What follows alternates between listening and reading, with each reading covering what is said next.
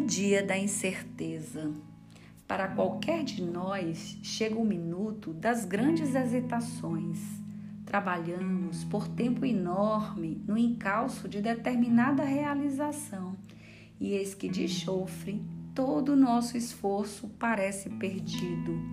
Buscávamos diretrizes no exemplo de alguém que aceitávamos como possuindo bastante virtude para guiar-nos a vida, e esse alguém falha desastradamente no instante preciso em que mais lhe requisitamos as luzes.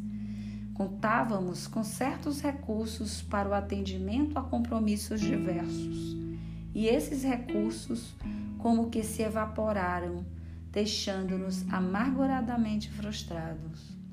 Retínhamos elementos valiosos que nos garantiam segurança e tranquilidade, e por circunstâncias inelutáveis, nos vemos privados deles, largados à prova, sem alegria e sem direção.